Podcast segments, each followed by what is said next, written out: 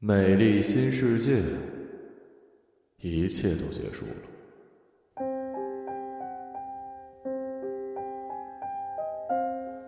扳机扣响的时候，修介抬头看了一眼行刑室的天花板，巨大透明的白色天花板反射着整个空间的光，就像是一把冰冷森严的手术刀，向他的眼球不断的注入着恐怖。锃亮的四壁又将小小的行刑室的冷清放大无数倍。介休看到反射在天花板上的自己，还有那两个陪同行刑的检察官，突然感到了一种前所未有的平静，轻轻的闭上了双眼。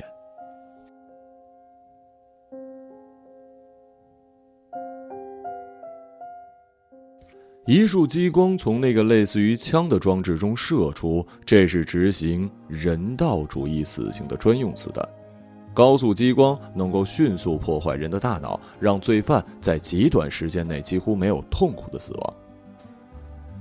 极短的时间是有多短呢？对于修介而言，这段死前时光却如同永恒那么漫长。因为他看到了他的妻子，一个从来不笑的美丽女人，带着他从未见过的微笑站在他的面前。突然之间，他的脸被一束光击碎了，四散的碎片，那是他的眼睛，他的嘴角，他们慢慢的消散，慢慢的远离他，直到完全模糊。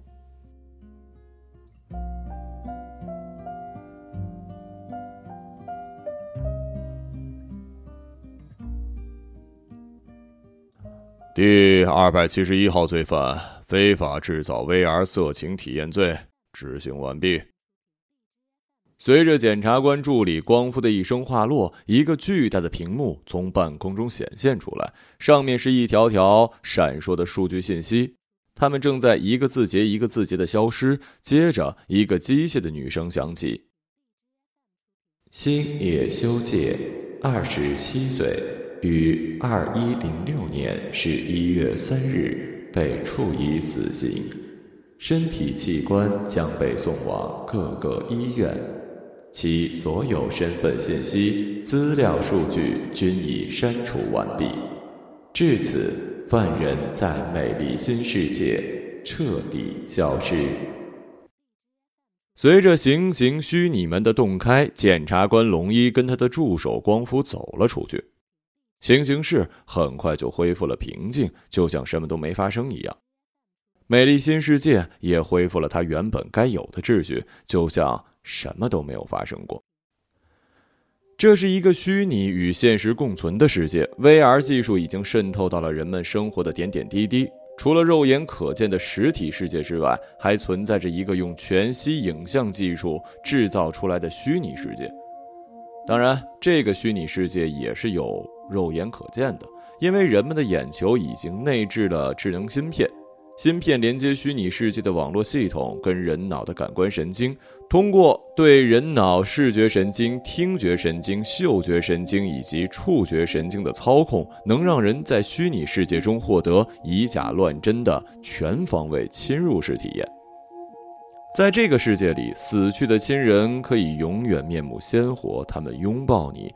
体温依旧温热，你的嘴唇可以轻易地吻到那个不爱你的人，他笑，并且只对你一个人。只要你想，你可以选择活在一切你所想象的空间里，甚至活在外太空。这太可怕了，因为它过于美好。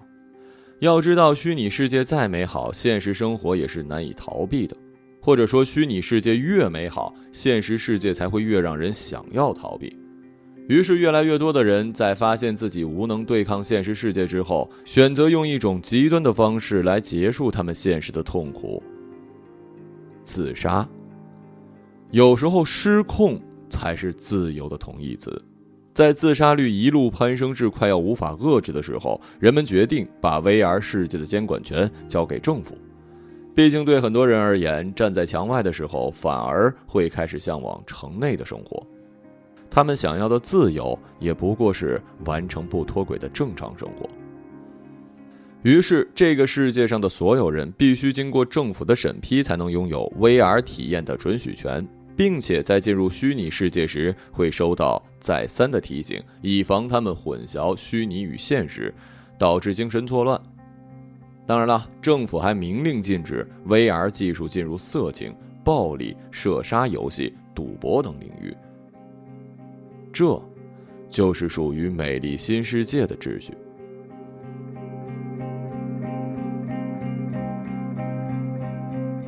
为其光哭。事情要从三个月前说起，那时候我刚从廉政公署调到虚拟犯罪司，在一个叫做高桥龙一的检察官手下跟进一起重大的 VR 色情犯罪事件。罪犯名叫星野修介，是一个非常厉害的黑客，他技术超高，手法奇巧。能够在没有任何高端设备的支持下制造出超现实全维度的 VR 色情体验。据说他制造出来的 VR 情境能让人脱离肉体的生理局限，感官刺激连续交叠，产生强烈共振，让人沉溺在远超现实好几百倍的快感中无法自拔。因此，很多人情愿燃尽自己，都想体验一把这种五感全开式的蚀骨铭心的快意。他把这些违法的 VR 色情服务高价卖出，在黑市上一度遭到哄抢，甚至很多人因此患上了 VR 性瘾。我见过那些在精神病里关着的 VR 色情上瘾者，他们拒绝穿衣服，如同一片裸露的群山，又像是一滩垮掉的白色泥浆。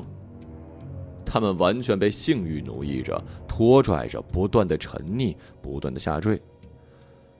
空气中氤氲着一种仿若蒸馏过的荷尔蒙的骚腥味儿，偶尔还会响起一阵短促的呜咽。但他们依旧低着头，认真的把玩着手上的电子设备，荒诞至极，却又浑然不知。他们是欲望的饥民，是科技的祭献品。这样的场景让我觉得眩晕，像是一个恐高症患者突然探头看到了脚下的深渊那一般的。恐惧的眩晕。我的上司高桥龙一安慰我：“还好，这一切马上就要结束了。”是的，一切都要结束了，因为我们抓到了星野修介，并成功对他处以了死刑。不过，这是三个月以前的事儿了。如果我们没有发现星野修介根本就没死的话，这一切确实结束了。大概是一周前吧，我跟我的上司高桥龙一相继感到神经衰弱，觉得脑海中有一些丢失的碎片正在慢慢的合拢复原，像是有一个模糊的梦境正在随着时间的推移逐渐清晰明朗。一个可怕的猜想在我们的心中升腾，但是谁都不敢说出来。龙一带我去了一家私人医院，找了一个叫做夏子的医生。据说他跟红衣私交很好。夏子对我们的脑部进行了仔细检查，检查结果显示，我跟龙一果然中了一种叫做介青类毒素的神经毒素。这种毒素可以侵入人脑的各个感官中枢，让意识混乱，分不清自己到底是置身于现实世界还是虚拟世界。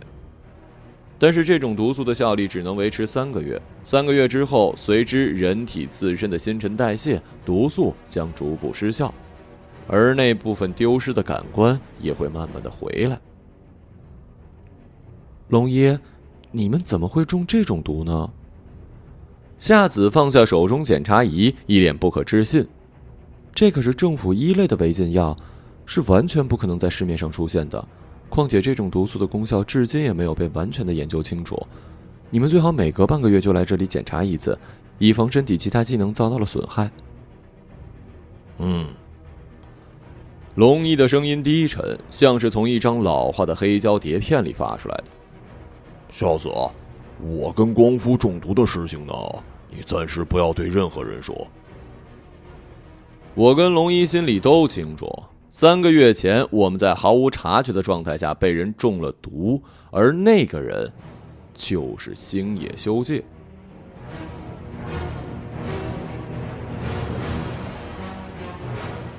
他不仅用 VR 技术做出了一个以假乱真的虚拟死刑现场，在那儿他处死了自己，而且他还对现场的监察人，也就是我和龙一，使用了神经毒素，让我们错把虚拟场景当成了现实世界，诱导我们结案，而自己却逃之夭夭了。我不清楚星野修介到底知不知道毒素的效力只能维持三个月，也不清楚他现在在世界的哪个角落，有没有继续犯案。我只知道这个案件远远没有完结，我们应该上报政府，然后继续追查正在逍遥法外的星野修介。可是我的上司高桥龙一却阻止了我。光夫，你知道的。我才刚升到了虚拟犯罪司最高检察官这一职，你也才从那个毫无前途的廉政署调过来。你放心，这个案件我会继续追查下去。但是我们现在呢，最好不要上报实情。你放心，我一定会找到星野修介，让他付出该有的代价的。就算是为了正义，他像是想起什么，补充了一句，然后用力的摁灭了烟头，最后一缕火光明明灭灭，带着他这句刚说出口的话一起在大风中消散。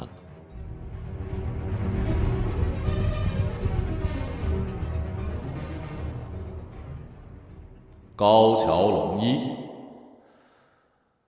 我碰到了从业三十年来最棘手的一个案件，一个精通网络技术又善于使用医学违禁品的逃犯星野修介，他可能会终结我的职业生涯，甚至终结我受人敬仰的前半生。从夏子的医院回来之后，我就开始用尽各种办法来追查星野修介的下落，然而毫无结果。这个混蛋不仅用了 VR 技术制造出虚拟死刑的假象，还诱导我们删除了数据库的所有关于他的身份资料。虽然我非常想私下解决这件事儿，但我也心知，如果我再不找到星野修介，这件事瞒不了多久。可就在我几近放弃，准备向上级通报这件事的时候，一个女人走进了我的办公室。我叫星野有里，是星野修介的妻子。他的声音听起来很瘦，低低的，冷冷的，像是含着一块清清白白的玉石。但这开门见山式的自我介绍，坦诚的让我招架不住。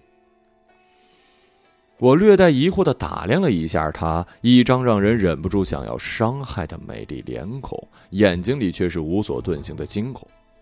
满头卷发蓬松，如同云朵，身上穿着一条垂顺的奶油色绸裙，想必是经过精心打扮过的。但是却有一些显得过分刻意，像是故意为了兜住身上涣散的精气神儿。只可惜那股掩藏不住的疲倦之气反而被衬托得更加明显，看起来他似乎经过了很长时间的挣扎与拉扯。我来不及开口，他就又抛出了一句让我惊讶的差点从位置上弹起来的话：“我怀疑我的丈夫并没有死。”眼前的场景让我完全摸不到头脑了，我甚至开始怀疑自己是置身于 VR 情境而不是现实世界里。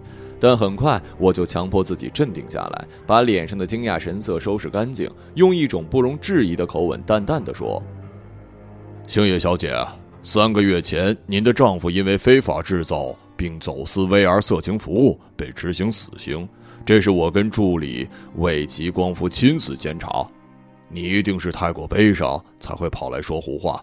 我理解你的心情，但请面对现实吧。不不不，他的语气有些急切，坐在沙发上的身子向前微微移了一下。突然之间，他像想起什么，转身从背后一个棕红色的皮包里掏出一个小小的玻璃瓶。那是一个很小的玻璃瓶，握在他的手里都不如他纤细的拇指来的大。瓶子里是一些液体，小半瓶那么多，说不上什么颜色，但是看得出在阳光照射下发出一种诡异的光泽。这是我在我们家发现的，好像是一种毒素，可以让人混淆虚拟世界跟现实世界。我之前听我的丈夫提起过，他说这个东西在关键的时候能够救他的命。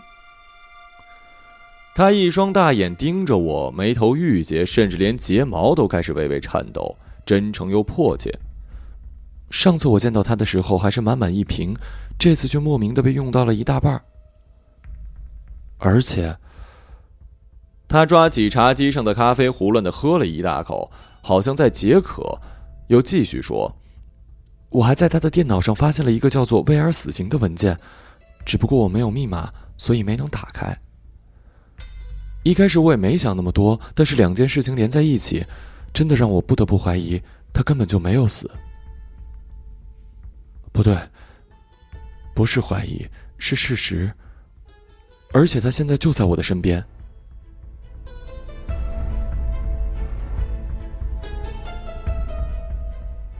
他根本不给我任何缓冲时间，像是在跟什么赛跑似的，不停往下说。他的手指紧紧拽紧裙子下摆，指节已经发白，这是多纤弱的一双手啊！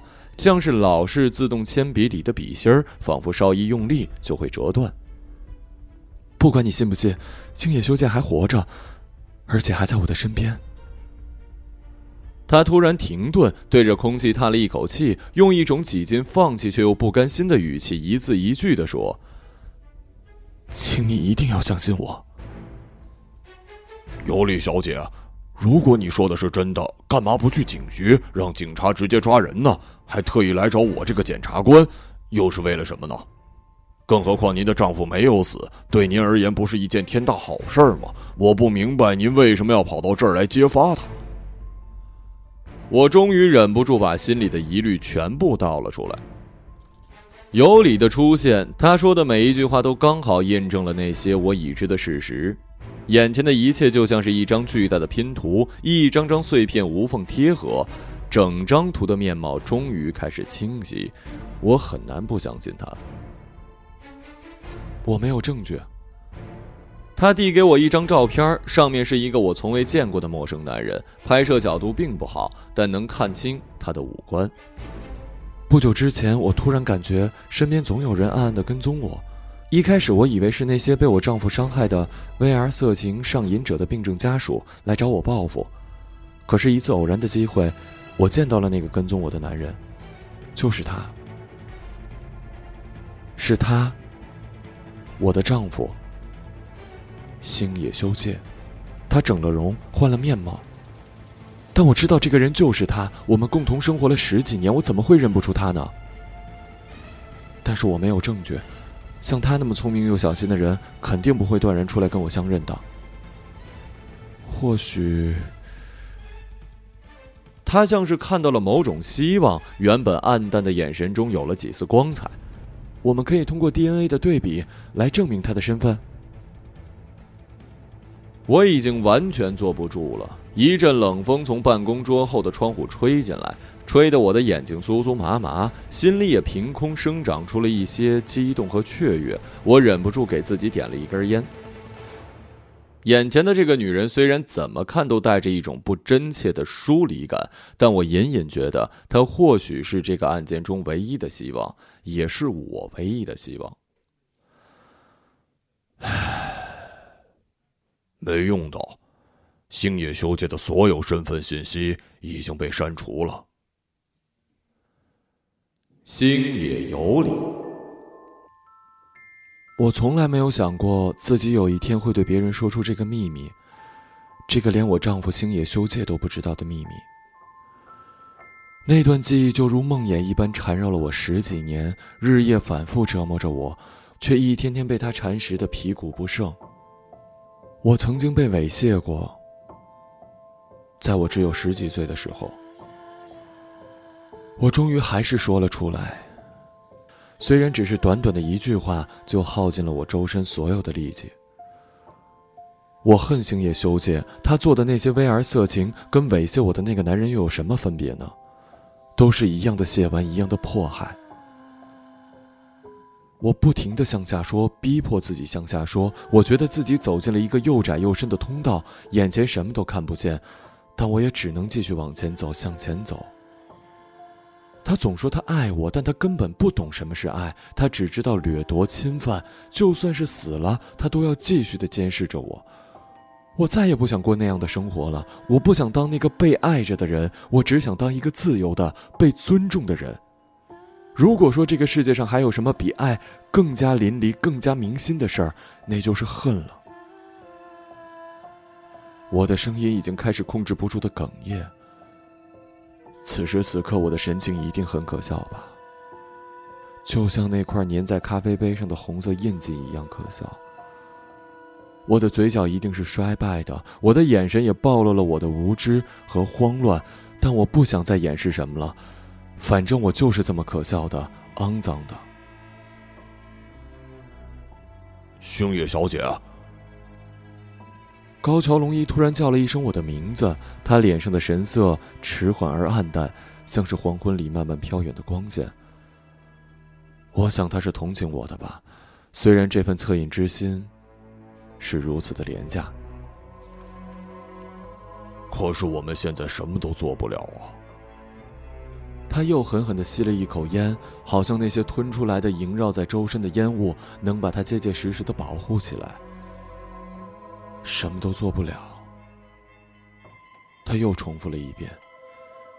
是我看错了吗？他的眼里竟然有了一些类似抱歉的情绪，或许也真的是因为烟雾太撩眼，让我看不清了吧。但不管怎么样，我应该抓住眼前这个男人，抓住他此时的脆弱。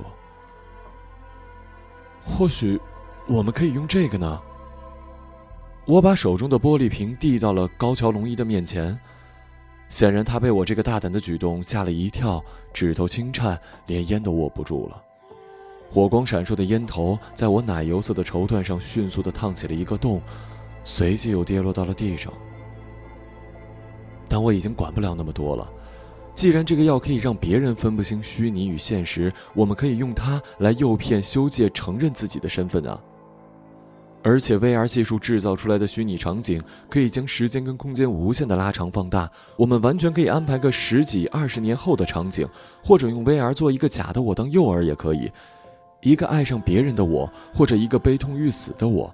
总之，肯定有办法骗他亲口承认自己的身份。只要我们让他亲口承认，就可以重新对他实施死刑了呀！不不不，这实在太疯狂了。就在我越说越激动的时候，高桥龙一打断我：“这个药是政府一类违禁药，你知道吗？我们这么做也是犯罪。那我们跟星野修介有什么区别呀？而且这个效的药力至今没有完全研究清，万一有别的副作用怎么办啊？”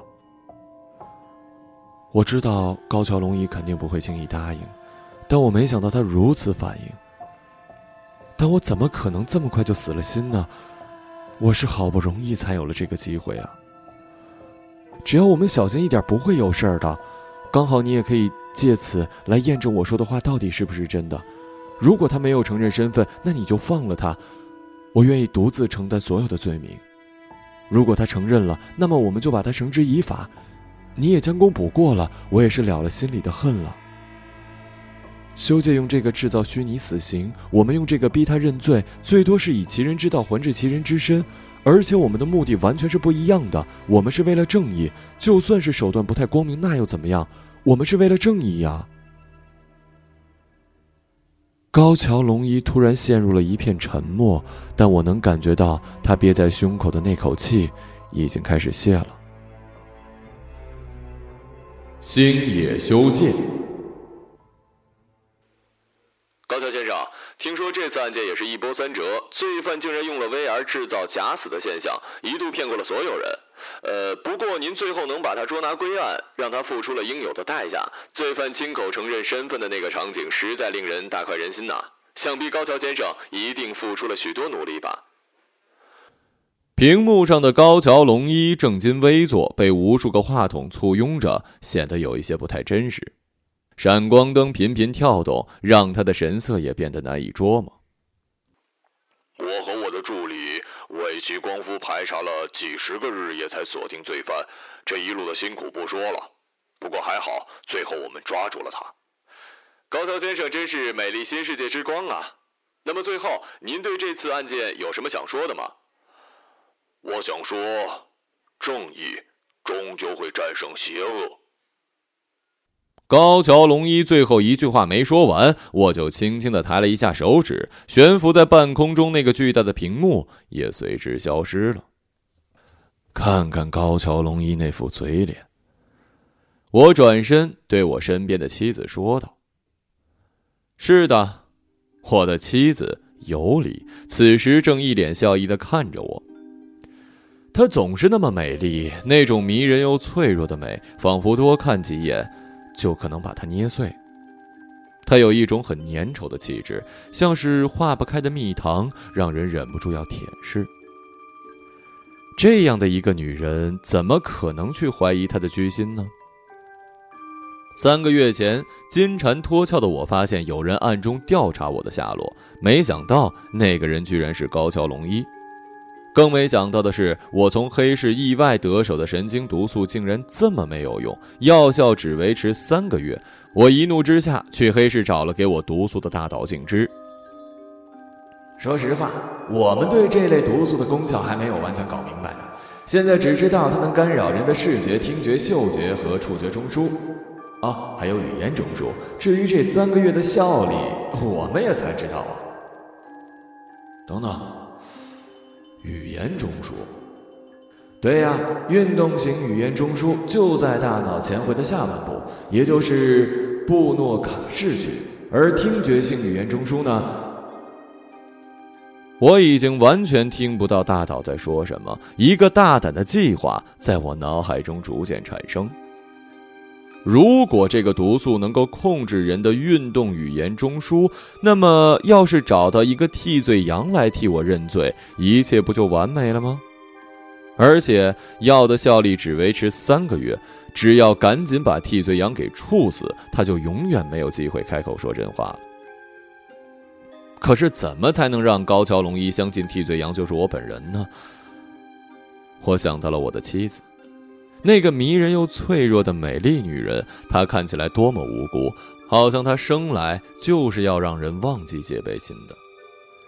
当然，最关键的是，我们自己什么都不要做，我们要借着高桥龙一的手来完成这一切，要让他亲自对那个男人使用毒素，也让他亲手犯下罪行。因为这个世界上比死人还要牢靠的东西，那就是一颗畏罪的人心。亲爱的，我们自由了。你总是那么善于利用科技。我的妻子凑过来亲了我一下。不，我们利用的是人性。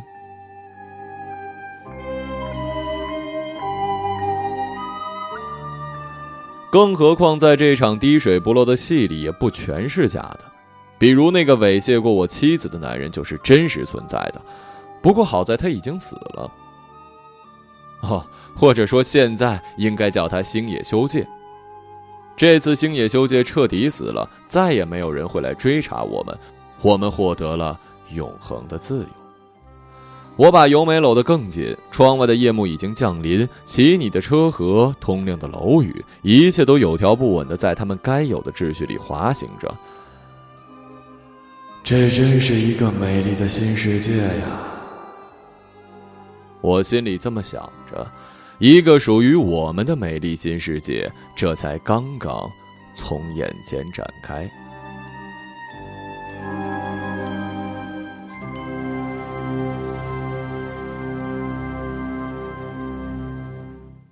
一个朗读者，马晓成。